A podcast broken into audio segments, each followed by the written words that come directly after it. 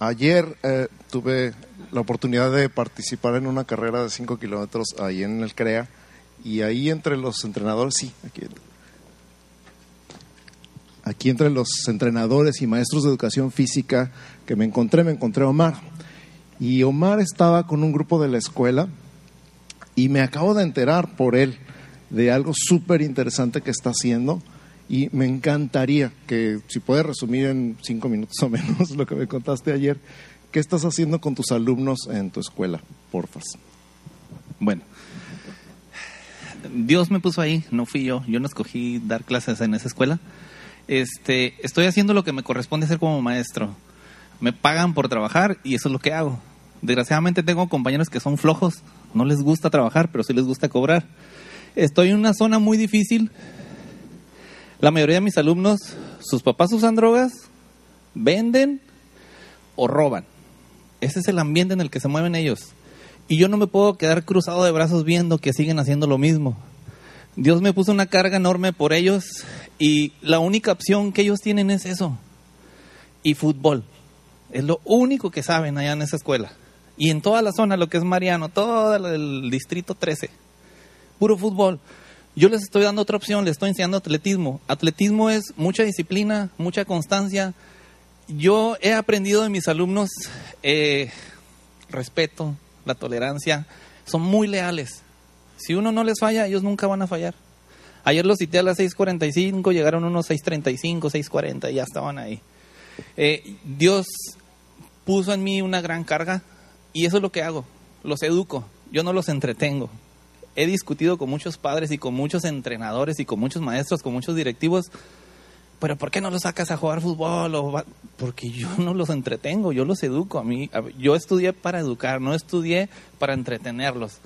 Y, platicando ayer con el pastor, les dije, mírenlos, ahí están, ahí están. Y, tengo alumnos de primero, de segundo, de tercero, de universidad, de exalumnos que ya no estudian, que trabajan y siguen yendo conmigo. Y, y ayer yo platicando con él, le dije eso, pues es lo que me tocó hacer. Dios ahí me puso y voy a seguir haciéndolo. Me paguen o no me paguen, yo lo voy a seguir haciendo. Gracias.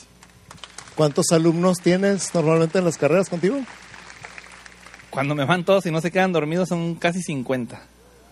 Fíjate, 50 alumnos de todas las generaciones, ya exalumnos que siguen yendo a buscarlo porque saben que encuentran en él la figura masculina, la figura paterna, el apoyo, el respaldo, el consejo Ah, me estaba platicando Omar que el chofer no trabaja los sábados, así que él agarra el camión y lo maneja también con todos los 50 alumnos. Le digo, eres entrenador, chofer, consejero, maestro, tutor, mentor, guía y definitivamente tú eres el pastor de esos muchachos y esos muchachos son tu iglesia. Así que te bendecimos en el nombre de Jesús. Muchas gracias, Omar. Yo creo que este es un un transformador de su ciudad. ¿Cuántos más no habrá sentados ahí entre ustedes? Me encantaría. Fue de pura chiripa que nos encontramos ahí en la carrera. De hecho, yo estaba sentado en el teléfono poniendo mi carrera y él fue el que me vio y, me, y se acercó a mí a saludarme. Pero ¿cuántos más no habrá como Omar entre ustedes que nosotros ni por enterados de lo que están haciendo ahí en su escuela, ahí en su trabajo, ahí en la fábrica, ahí con los vecinos? Y eso es Nada más ni nada menos, tu círculo de influencia, quien quiera que sea. No es otra cosa, no tienes que trabajar horas extras. Ahí donde estás, ahí donde trabajas, ahí donde te pagan por trabajar, ahí Dios te puso. Ese es el lugar estratégico. Amén. Ok, ahora sí. esa fue la introducción. Bueno, eso fue un comercial más bien. Ah, el día de hoy quiero comenzar con ustedes una serie sobre el libro de los Efesios. Y si estudiamos el libro de Efesios, lo podemos resumir en tres partes, tres grandes partes. Y cada una de esas partes le podemos poner un título chiquito, cortito, fácil de recordar. Y la primera parte del libro de Efesios, la que vamos a ver el día de hoy, le titulamos Sentados. Y conmigo, Sentados. O relax, relájate, ¿va? Cuando estás sentado así bien relajado, cuando estás de vacaciones, cuando te llevas una silla a la playa y la desdoblas y la pones ahí en la arena y pones tu sombrilla y agarras un coco con un popote y te relajas, ¿verdad? Te sientas ahí a relajarte, nada más a ver el mar en toda su hermosura. Entonces de eso se trata la primera parte. Estamos sentados en lugares celestiales con Cristo. Efesios 1, 17 al 21 dice en pocas palabras que Dios resucitó a Jesús y lo sentó a su diestra. Di conmigo, Dios resucitó a Jesús y lo sentó a su diestra. Entonces Jesús hizo toda la obra, ¿verdad? La obra consumada, la obra completa de su sacrificio expiatorio por ti y por mí. Cuando Él terminó de hacer todo su trabajo, Él murió en la cruz supliendo y haciendo satisfecha cada necesidad para que nosotros fuéramos salvos. Y entonces, después de que murió en la cruz, Dios lo resucitó y lo sentó a su diestra. Después, una página más adelante, ahí en el libro de los Efesios, capítulo 2, versos 6 al 9, nos dice, en pocas palabras, que a nosotros también nos resucitó y nos hizo sentar con Jesús. Tiempo pasado. Nosotros ya fuimos resucitados, ya vivimos una nueva vida. Ese que, que hacía todo lo que hacía antes ya se murió y ahora fuimos resucitados con Jesús para nueva vida. Y dice ahí mismo en ese pasaje, por gracia sois salvos por medio de la fe. Entonces Jesús fue resucitado y sentado a la diestra del Padre. Nosotros fuimos resucitados y estamos sentados con Cristo en lugares celestiales. Amén. La vida cristiana entonces no comienza con andar con caminar, con esforzarse, con echarle ganas. ¿Cuántos han escuchado todo esto acerca de, no, pues es que tengo que echarle ganas, tengo que estar bien con Dios, tengo que orar todos los días, leer mi Biblia y tengo que ser muy disciplinado y el día que me, que me equivoco, que se me olvida, que me quedé dormido, híjole, qué vergüenza. ¿Te ha pasado? ¿Alguna vez como que no, no, pues es que yo no estoy bien con Dios, por eso no puedo abrir un grupo en mi casa? Mejor no voy a la iglesia porque no, si supieran lo que hice el sábado en la noche la vida cristiana no comienza con lo que tú haces, que sería el equivalente a andar, que es la segunda palabra y, que vamos a ver la semana entrante. No comienza con andar, sino comienza con sentarse, estar sentado, recordar que ya estamos sentados con Cristo en los lugares celestiales. Comienza entonces la vida cristiana con Cristo, amén, quien terminó su obra y se sentó. ¿Verdad que se siente padre sentarse cuando terminas un trabajo? ¿Qué se siente más rico? ¿Sentarse cuando terminas o sentarte y saber todo lo que te falta? Cuando ya terminaste y te sientas, ¡ah! A gusto. Imagínate si ayer me hubiera sentado a media carrera, ¿no? Ah, todavía faltan dos kilómetros y medio, pero me voy a sentar un ratito. Como que es medio vergonzoso. Pero Cristo hizo su obra completa y se sentó. Hebreos 1.3. Si están tomando notas, ya mencioné Efesios 1, ya mencioné Efesios 2 y ahorita estoy mencionando Hebreos 1, 3. Dice, en pocas palabras, habiendo efectuado la purificación de nuestros pecados, se sentó a la diestra de la majestad en las alturas. En pocas palabras, completó la purificación de nuestros pecados. Está completa, está terminada, está perfecta, no le falta nada. Por eso se sentó, porque terminó su obra. ¿Cuántos saben que la obra de Jesús está completa, que es perfecta, que no le falta nada? Eh, ya no duda, ya dudaron un poquito. Eh, no le falta nada, de verdad no le falta nada, está completa. Esa es nuestra paz, esa es nuestra fe. Pero muchas veces nosotros invertimos el orden. Creemos que debemos andar para poder sentarnos, que debemos esforzarnos para obtener algo. Es lo que nos han enseñado toda la vida que debemos movernos para poder avanzar. El problema es que ni avanzamos, ni obtenemos, ni descansamos. ¿Te ha pasado? Estoy cansado de perseguir la chuleta y nomás no la agarro. Estoy cansado de echarle ganas mañana, tarde y noche sin comer, sin dormir, desvelado, desmañanado, mal comido, con colitis, con gastritis, con un, al punto de un ataque de nervios y no alcanzo nada. Porque hemos invertido el orden. Nosotros empezamos en descanso, empezamos sentados en los lugares celestiales con Cristo y entonces avanzamos. Qué increíble, ¿verdad? Entonces no se trata de hacer, se trata de lo que Cristo ya hizo. Esa es la gran diferencia entre el cristianismo y cualquier otra religión o cualquier religión. Ay, Padre, ya me eché aquí. Dime, di conmigo, no se trata de hacer, se trata de lo que Cristo ya hizo. El cristianismo no se trata de hacer, se trata de lo que Cristo hizo. Por eso somos creyentes, porque creemos que lo que Cristo hizo es suficiente. Amén. Entonces la vida cristiana inicia con un gran consumado es. Efesios 1.3 dice que ya nos bendijo con toda bendición espiritual en los lugares celestiales en Cristo. Ya nos bendijo, ya eres bendecido. Voltea con tu vecino y dile, eres bendecido o eres bendecida. Estás bendecido, estás bendecida. Amén. Y Efesios, Efesios 2.8 dice, soy salvo por gracia, por medio de la fe, por confiar en Jesús. Si no es así, si no eres salvo por gracia, por fe, por confiar en Jesús, entonces no eres creyente. Punto. ¿Qué se necesita para ser creyente? Creer. Entonces, si no crees, no eres creyente. Somos cristianos porque creemos en Jesús. Somos creyentes porque creemos en Jesús. Amén. Entonces, la gracia de Dios es suficiente para ti y es para mí. Entonces, pensemos, no hicimos nada para salvarnos, no dependemos de nuestras obras, sino de la obra de Jesús. Yo no puedo, pero Jesús sí puede. No hay límite para la gracia. Di conmigo, no hay límite para la gracia. ¿Hay una cosa que hayas pensado alguna vez? No, pero ahora sí, ni Dios puede con esta. Esto está bien difícil para Dios. ¿Alguna vez has dicho, no, esta sí, la gracia de Dios, yo creo que me pasé por una rayita? No, ¿verdad? Y si lo has pensado, pues estás bien equivocado, estás bien mal, porque no hay límite para su gracia. De la misma manera que tú no tienes límite para decirle a tu hijo, si haces esto ya no vas a ser mi hijo. Eso lo decían antes en otros tiempos, para amenazar.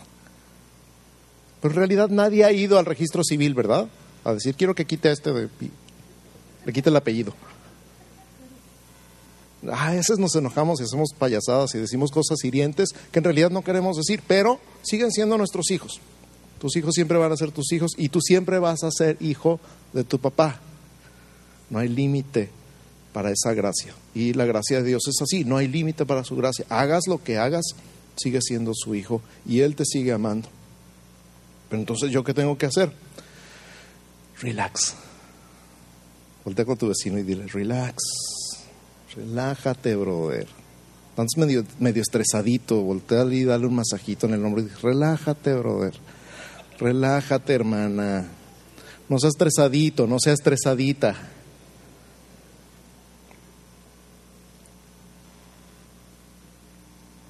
Estar sentado implica estar en descanso.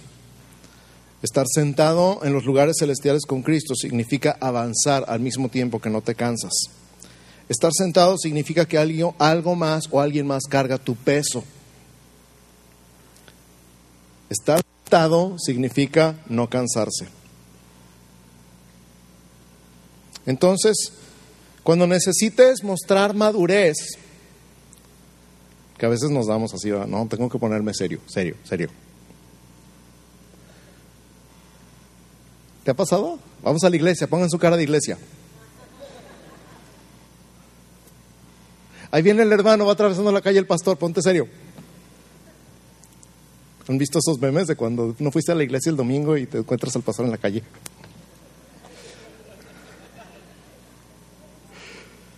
Cuando necesites mostrar madurez, relájate. Cuando necesites dar amor, relájate. Cuando necesites paz, relájate. Cuando necesites paciencia, relájate. Repite conmigo, cuando yo descanso, Él trabaja. Cuando yo descanso, Él trabaja. Adivina qué, lo inverso también es cierto.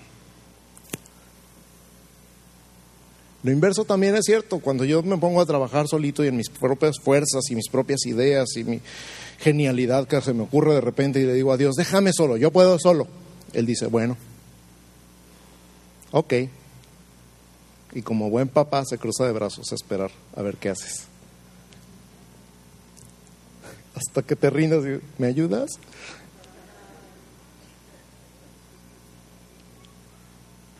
Y entonces,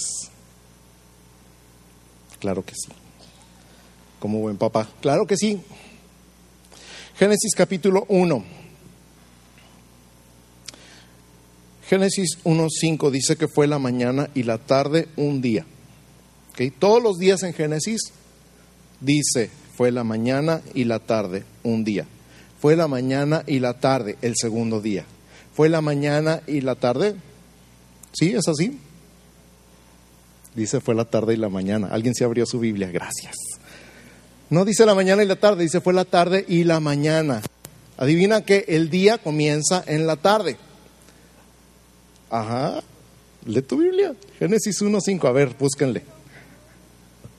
Búsquenle, búsquenle. ¿Dice fue la mañana y la tarde o fue la tarde y la mañana? Fue la tarde y la mañana. Tu día comienza en la tarde. De hecho, en Israel los días comienzan a las seis de la tarde. O sea, el Shabbat, por ejemplo, empieza el viernes a las seis de la tarde y termina el sábado a las seis de la tarde. Tu día comienza en la tarde. Por lo tanto, podemos decir que tu día comienza con tu descanso. ¡Ay, el día empieza cuando sales del trabajo! Aleluyita. El día no empieza cuando tienes que ir a trabajar. El día no empieza cuando tienes que ir a la escuela. El día no empieza cuando tienes que ir a correr en la mañana. Bueno, no tienes que, pero cuando decides salir a correr en la mañana. Tu día empieza con tu descanso. Y esto es una realidad tan importante como cómo te sientes cuando tienes que ir a trabajar desvelado. Cuando estuvo bien bueno el party, el domingo en la tarde y el lunes en la mañana estás, Dios mío de mi vida. ¿Cómo te sientes? ¿Cuándo empezó tu día? La noche antes, cuando decidiste no descansar, irte de party en lugar de descansar. Tu día comienza con tu descanso, lo que decides hacer a partir de la hora que sales del trabajo, la noche anterior. Lo que hagas esa noche anterior depende cómo esté tu día al día siguiente. Nuestro día inicia con el descanso. Dios lo diseñó así desde Génesis 1. Fue la tarde y la mañana, el primer día. Amén. De ahora en adelante toma muy en cuenta lo que vas a hacer en la noche, porque así te va a ir al día siguiente. Tu día comienza con el descanso. En Israel el Shabbat comienza el viernes a las 6 de la tarde, por lo tanto empieza el día en la noche. Acuérdate del día de reposo, Éxodo 20 del 8 al 11. Acuérdate del día de reposo para santificarlo. Seis días trabajarás y harás toda tu obra, mas el séptimo día es reposo para Jehová tu Dios. No hagas en él obra alguna.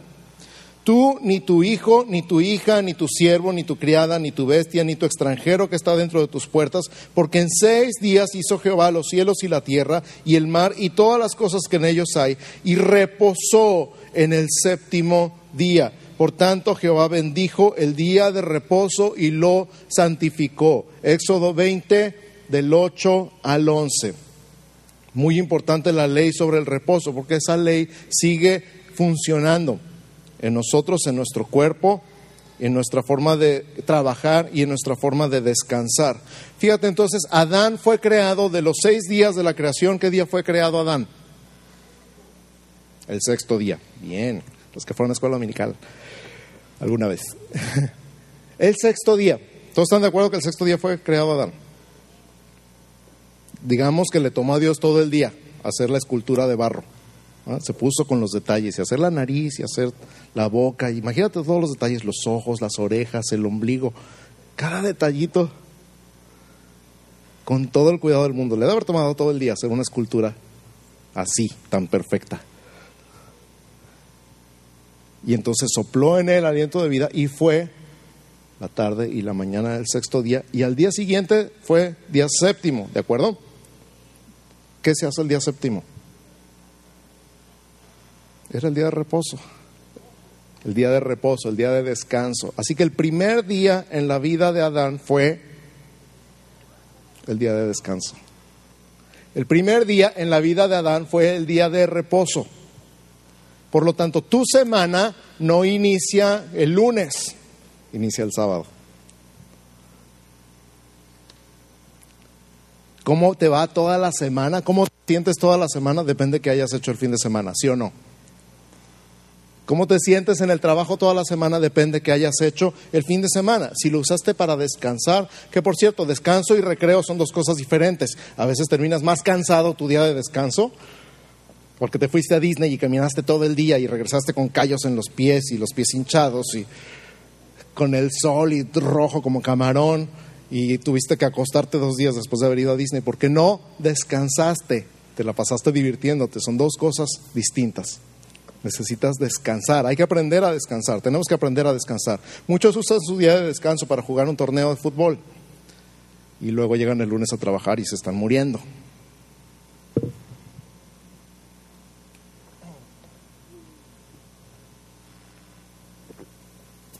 Pero piensa, entonces, trabaja desde el descanso. Planea desde el descanso. De la misma manera que tu día empieza en la noche, tu semana empieza el día de descanso y tu año empieza desde las vacaciones. Si estás así, vas a estar relax todo el año. Si lo primero que planeas es el descanso, vas a estar bien tranquilo todo el año. Esto es una ley natural. Lo vas a tener vas a tener suficiente energía, vas a tener suficiente en tu alma, en tus emociones para recargar las pilas y vas a tener suficiente que dar, tanto en tu trabajo como en tu ministerio, como en tu casa. Así que trabaja desde el descanso. Amén. Y nos muestra entonces que el séptimo día fue el primero de Adán, que Dios obra antes de descansar, pero nosotros descansamos antes de trabajar porque Dios terminó su obra completamente, Adán pudo iniciar su vida en descanso. Repito, porque Dios terminó su obra completamente, Adán pudo iniciar su vida en descanso. Amén. Jesús comenzó diciendo, mi Padre hasta ahora trabaja y yo trabajo, pero al concluir su obra de redención exclamó, consumado es, he terminado. El Evangelio se trata de lo que Dios hizo y nosotros recibimos solo por fe. La obra de salvación fue completa entonces por Dios. Amén. No necesitamos hacer nada. La recibimos por fe. Efesios 1, 17 al 19. Efesios 1, 17 al 19, para que el Dios de nuestro Señor Jesucristo, el Padre de Gloria, os dé espíritu de sabiduría y de revelación en el conocimiento de Él, alumbrando los ojos de vuestro entendimiento para que sepáis cuál es la esperanza a que Él os ha llamado, y cuáles las riquezas de la gloria de su herencia en los santos, y cuál la supereminente grandeza de su poder para con nosotros los que creemos, según la operación del poder de su fuerza Lucas 14, 16 al 24. Jesús le dijo, un hombre hizo una gran cena y convidó a muchos. Y a la hora de la cena envió a su siervo a decir a los convidados, venid, que ya todo está preparado. Y todos a una comenzaron a excusarse. El primero dijo, he comprado una hacienda y necesito ir a verla. Te ruego me, me excuses. Otro dijo, he comprado cinco yuntas de bueyes y voy a probarlos. Te ruego me excuses. Y otro dijo, acabo de casarme y por tanto no puedo ir. Vuelto el siervo hizo saber estas cosas a su señor. Entonces, enojado, el padre de familia dijo a su siervo, ve pronto por las plazas y las calles de la ciudad y trae acá a los pobres, los mancos, los cojos y los ciegos. Y dijo el siervo, Señor, se ha hecho como mandaste y aún hay lugar. Dijo el Señor al siervo, ve por los caminos y por los vallados y fuérzalos a entrar para que se llene mi casa, porque os digo que ninguno de aquellos hombres que fueron convidados gustará mi cena. ¿Qué está diciendo? ¿Qué está diciendo? El Señor te está invitando a su reposo. ¿Qué le vas a contestar? Estoy muy ocupado. Acabo de comprar un carro lo quiero ir a probar. Acabo de comprar un terreno y lo quiero ir a ver. Estoy muy ocupado. Tengo un trabajo nuevo y todavía no sé qué tengo que hacer en mi puesto. Tengo un manual de este tamaño que estudiar. Te ruego me disculpes. El Señor te está invitando a su reposo. ¿Qué le vas a contestar? ¿Tengo tarea? Tengo mucho que hacer, que hacer. No he barrido, ni trapeado, ni sacudido. Ay, Señor, si vieras el altero de ropa que tengo ahí. No, si vieras el zinc con toda la pila de trastos, parece que se va a caer. El Señor te está invitando a su reposo. ¿Qué le vas a contestar? Esta es, es, la razón por la que tú y yo vivimos estresados todo el tiempo, porque estamos pensando en todo lo que tenemos que hacer y no hemos hecho. Y el Señor te dice, ven aquí y descansa y ya luego te vas a trabajar. Ven a mí y descansa y ya luego te vas a trabajar. Pero somos tan buenos para invertir el orden, ¿verdad? No, no, cuando haga todo lo que tengo que hacer, entonces voy a descansar. Y luego con los dichos antiguos, ¿no? A descansar a la tumba. Dice, no, pues así nunca. Bonita cosa. El Señor te está invitando a su reposo. Dice, ya todo está preparado, ya todo está puesto. No te estoy invitando a que me ayudes a poner la mesa y la vajilla y las servilletas y los cubiertos. No te estoy invitando a que me ayudes a cocinar ni a servir la comida. Te estoy invitando a que vengas y te sientes a la mesa. ¿Y qué contestas tú? Estoy muy ocupado. Estoy demasiado ocupado. Tengo muchas cosas que hacer. ¿Verdad que es ridículo? Y sin embargo, aprendamos a descansar. Iglesia, aprende a descansar. Así como has aprendido a descansar para tu salvación, aprende a descansar en el Señor para todas las cosas de tu vida. Todas las cosas de tu vida son mejores desde el descanso. Recordando dónde estás sentado en los lugares celestiales con Cristo. Relájate. Brother, relájate relax. Si el sacrificio de Cristo fue perfecto, tratar de hacer algo es decirle a Cristo que lo que hizo no fue suficiente. Como invitar a un chef premiado y luego decirle, ay, le falta chile a tu sopa. una lata de tabasco. Efesios 1 del 6 al 8, para alabanza de la gloria de su gracia, con la cual nos hizo aceptos en el amado, en quien tenemos redención por su sangre, el perdón de pecados, según las riquezas de su gracia, que hizo sobreabundar para con nosotros en toda sabiduría e inteligencia. Ahí dice que ya somos aceptados y que no somos aceptados por nosotros mismos, sino somos aceptos en el amado. Amén que tenemos redención por su sangre, ya la tenemos, su sangre ya fue derramada, la redención es tuya, el perdón de pecados, ¿por qué? Por las riquezas de su gracia. ¿Será rico en gracia el Señor? ¿Será rico en gracia? Mm, se me acabó el tiempo. Uh, quiso sobreabundar todavía para con nosotros en toda sabiduría e inteligencia. Entonces todo lo que tenemos, todo lo que somos, todo lo que hay en nosotros ha sido dado por medio del Espíritu Santo, por gracia, por medio de la fe a nuestra vida. Nuestra salvación, nuestra redención, nuestra regeneración, nuestra santificación, el cambio de carácter, esas cosas que no has podido entregar en tu vida, todo, todo, todo es por gracia. Todo es por fe y todo es por el Espíritu Santo. Amén. Todavía ahí en Efesios 1, en el 13, dice, en Él también vosotros, habiendo oído la palabra de verdad y el Evangelio de vuestra salvación, y habiendo creído en Él, fuisteis sellados con el Espíritu Santo de la promesa. ¿Cómo recibiste el Espíritu Santo? ¿Qué dice ahí? 1.13. Habiendo creído en Él, fuisteis sellados con el Espíritu Santo de la promesa. Creyendo.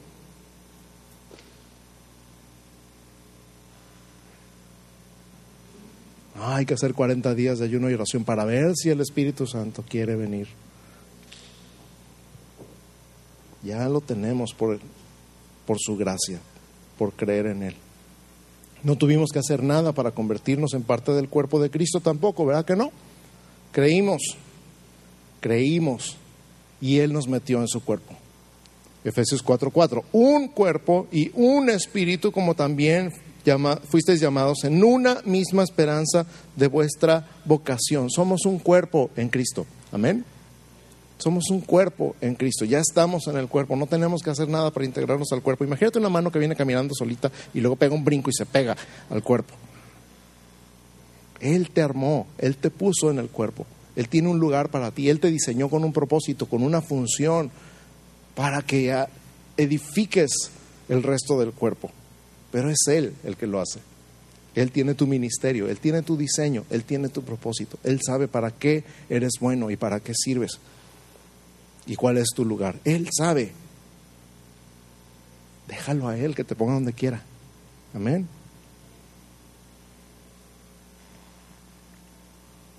Nuestra santificación solamente depende de lo que creemos y de lo que sabemos.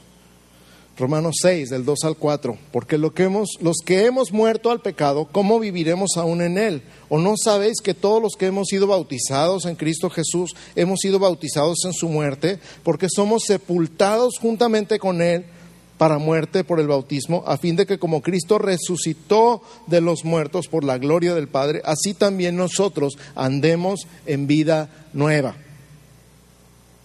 Nosotros andamos en vida nueva porque fuimos bautizados, fuimos sepultados con Él, ya se murió el tranza, ya se murió la chismosa,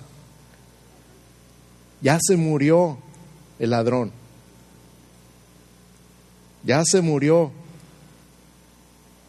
el adicto a la pornografía, ya se murió la mentirosa. Andamos en vida nueva. ¿Qué hacemos? Creemos, lo creemos, y si lo creemos, lo empezamos a vivir. Efesios 2.5, aun estando nosotros muertos en pecados, nos dio vida juntamente con Cristo. Por gracia sois salvos. Entonces la vida, la Biblia declara que nosotros estamos en Cristo. Di conmigo, estamos en Cristo. Primera Corintios 1:30, más por Él estáis vosotros en Cristo Jesús, el cual nos ha sido hecho por Dios sabiduría, justificación, santificación y redención. Palabras muy importantes que haría bien agarrar un diccionario y definir cada una de ellas. Él es todo eso para nosotros. Segunda de Corintios 1:21, el que nos confirma con vosotros en Cristo y el que nos ungió es Dios tú y yo estamos en Cristo. ¿Cómo, ¿Cómo, es eso de estar en Cristo? Es como que te meten en un estuche, has visto eh, esos estuches bien padres de las plumas o de las joyas, y te está dentro y cierran el estuche y la joya está allá adentro, o la pluma está allá adentro. Cualquier cosa que metes en otra y la escondes ahí, lo que le pasa a esa cajita, le pasa lo que está adentro, ¿verdad que sí? Si yo agarro un billete de 20 dólares y lo meto en una revista, lo que haga con la revista le pasa al billete de 20 dólares también. Si lo aviento al agua, ¿Qué le pasa al billete? Se moja. Si me aviento yo al agua por la revista y el billete, ¿qué le pasa al billete? Lo saco del agua, lo seco, ¿eh? lo cuido y lo pongo la secadora ahí. Lo que le pase al billete depende de lo que esté en la revista. Tú y yo estamos en Cristo. Lo que sea, donde sea que esté Cristo, estás tú. Lo que sea que le esté pasando a Cristo, te está pasando a ti. Y lo que no le puede pasar a Cristo, no te puede pasar a ti, porque tú estás en Cristo. Vuestra vida está escondida con Cristo en Dios. Amén. Romanos 6, verso 6 y verso 11. Sabiendo esto, que nuestro viejo hombre fue crucificado juntamente con él, para que el cuerpo del pecado sea destruido, a fin de que no sirvamos más al pecado Así también vosotros consideraos muertos al pecado, pero vivos para Dios en Cristo Jesús, Señor nuestro. Siempre he querido comparar esto, siempre me ha gustado comparar esto con la vida de las personas que viven en protección de testigos. ¿Qué les hacen? Les dan una nueva identidad, les cambian todas sus identificaciones. Les cambian el nombre, les cambian el apellido, les cambian el lugar de residencia, les prohíben hablar con sus viejas amistades, dice, ustedes ya son otra persona. Los entrenan para contestar a un nuevo nombre. Por si alguien los ve en la calle y les dice, eh, fulano. Sepan que si los cachan, se mueren. Tú y yo tenemos una nueva identidad. Estamos muertos para los gángsters, aquellos que nos querían cortar la lengua. Estás muerto, ese ya se murió. Llega el diablo y dice, oye, ando buscando a aquel que era bien tranza ya se murió. Hoy ando buscando aquella que tenía los chismes de toda la colonia. Ya se murió.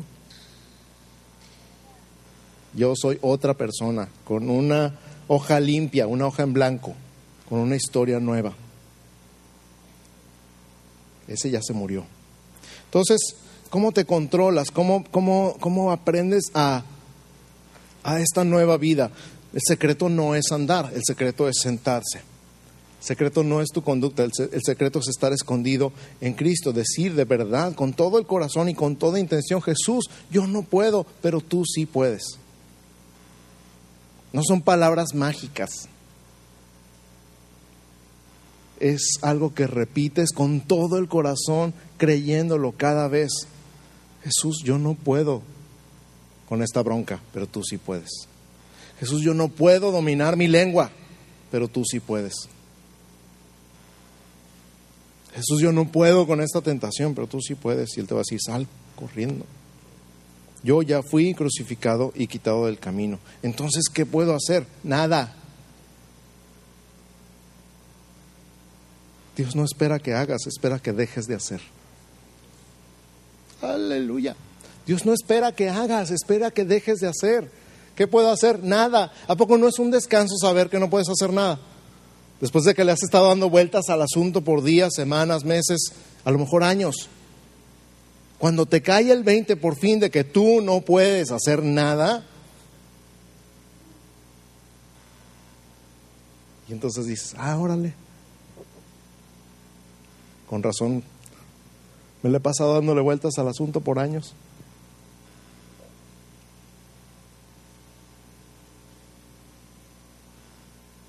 ¿Sabes cuál es la palabra clave? Ríndete. La palabra clave es ríndete. No sé si alguna vez han visto videos o, leído sobre los salvavidas o los han visto en la playa cuando están sacando a alguien del agua, alguien que se está ahogando. Y normalmente la persona que se está ahogando está manoteando y con todo hace todo lo posible por mantenerse a la superficie. Y si en ese momento llega el salvavidas y lo trata de sacar, lo que va a hacer esta persona es que se va a agarrar de él, lo va a hundir para tratar de salir el agua en su desesperación. Lo más seguro es que se ahoguen los dos. ¿Sabes qué hacen los salvavidas? Se esperan hasta que se canse el otro y deje de manotear. Se esperan hasta que se canse y deje de manotear. Y si no se cansa, y entonces ya lo empieza, o llega y lo empieza a querer salvar, y, en ese momento la otra persona lo quiere hundir, le da un puñetazo y lo noquea. Hasta que queda flojito y cooperando. Y entonces lo puede rescatar. Mientras crea que todavía puede salir solo, es imposible rescatarlo. ¿Alguna semejanza con tu vida? Mientras creas que puedes solo y nomás te estás hundiendo y te estás ahogando y ya estás tragando agua. Pero todavía le dices a Dios, no, yo puedo, yo puedo, yo puedo. Y una de dos, o Dios está esperando a que digas, no, no puedo, sácame. O en una de esas te va a noquear. Pero quieres salir del agua, ¿no? ¿Cómo está tu vida? ¿Te estás hundiendo? ¿Estás manoteando? ¿Estás tragando agua? ¿Estás con el agua hasta el cuello? ¿Cómo está tu vida? No me conté. ¿Cómo está tu vida? ¿Estás llorando? ¿Estás angustiado? ¿Estás estresado? ¿Ya no sabes qué hacer? Ríndete. Ríndete. Suéltate en los brazos de tu Salvador, abandónate y confía en que Él es suficientemente poderoso para sacarte. Él es suficientemente poderoso para sacarte. Te lo repito y te lo insisto, Él es suficientemente poderoso para sacarte de donde quiera que estés. Entonces, gloria a Dios, conmigo todo está bien, yo no puedo hacer nada, Él ya lo hizo todo. Amén, amén. Te voy a invitar por un minuto, dos minutos, tres minutos. Si tú estás en esa situación que acabo de describir, te estás ahogando, sientes el agua hasta el cuello, sientes el estrés, te despiertas llorando en la noche, yo no sé, yo no sé cuál es tu situación.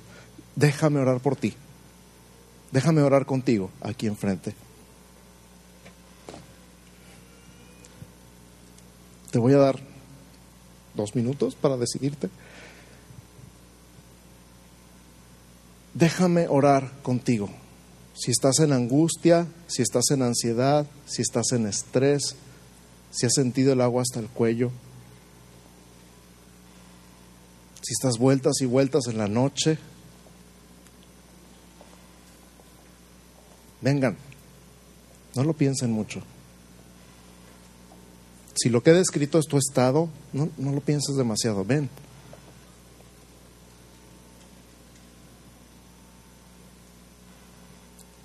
Si lo que he descrito es, parece que te estoy describiendo, ven, no lo pienses demasiado.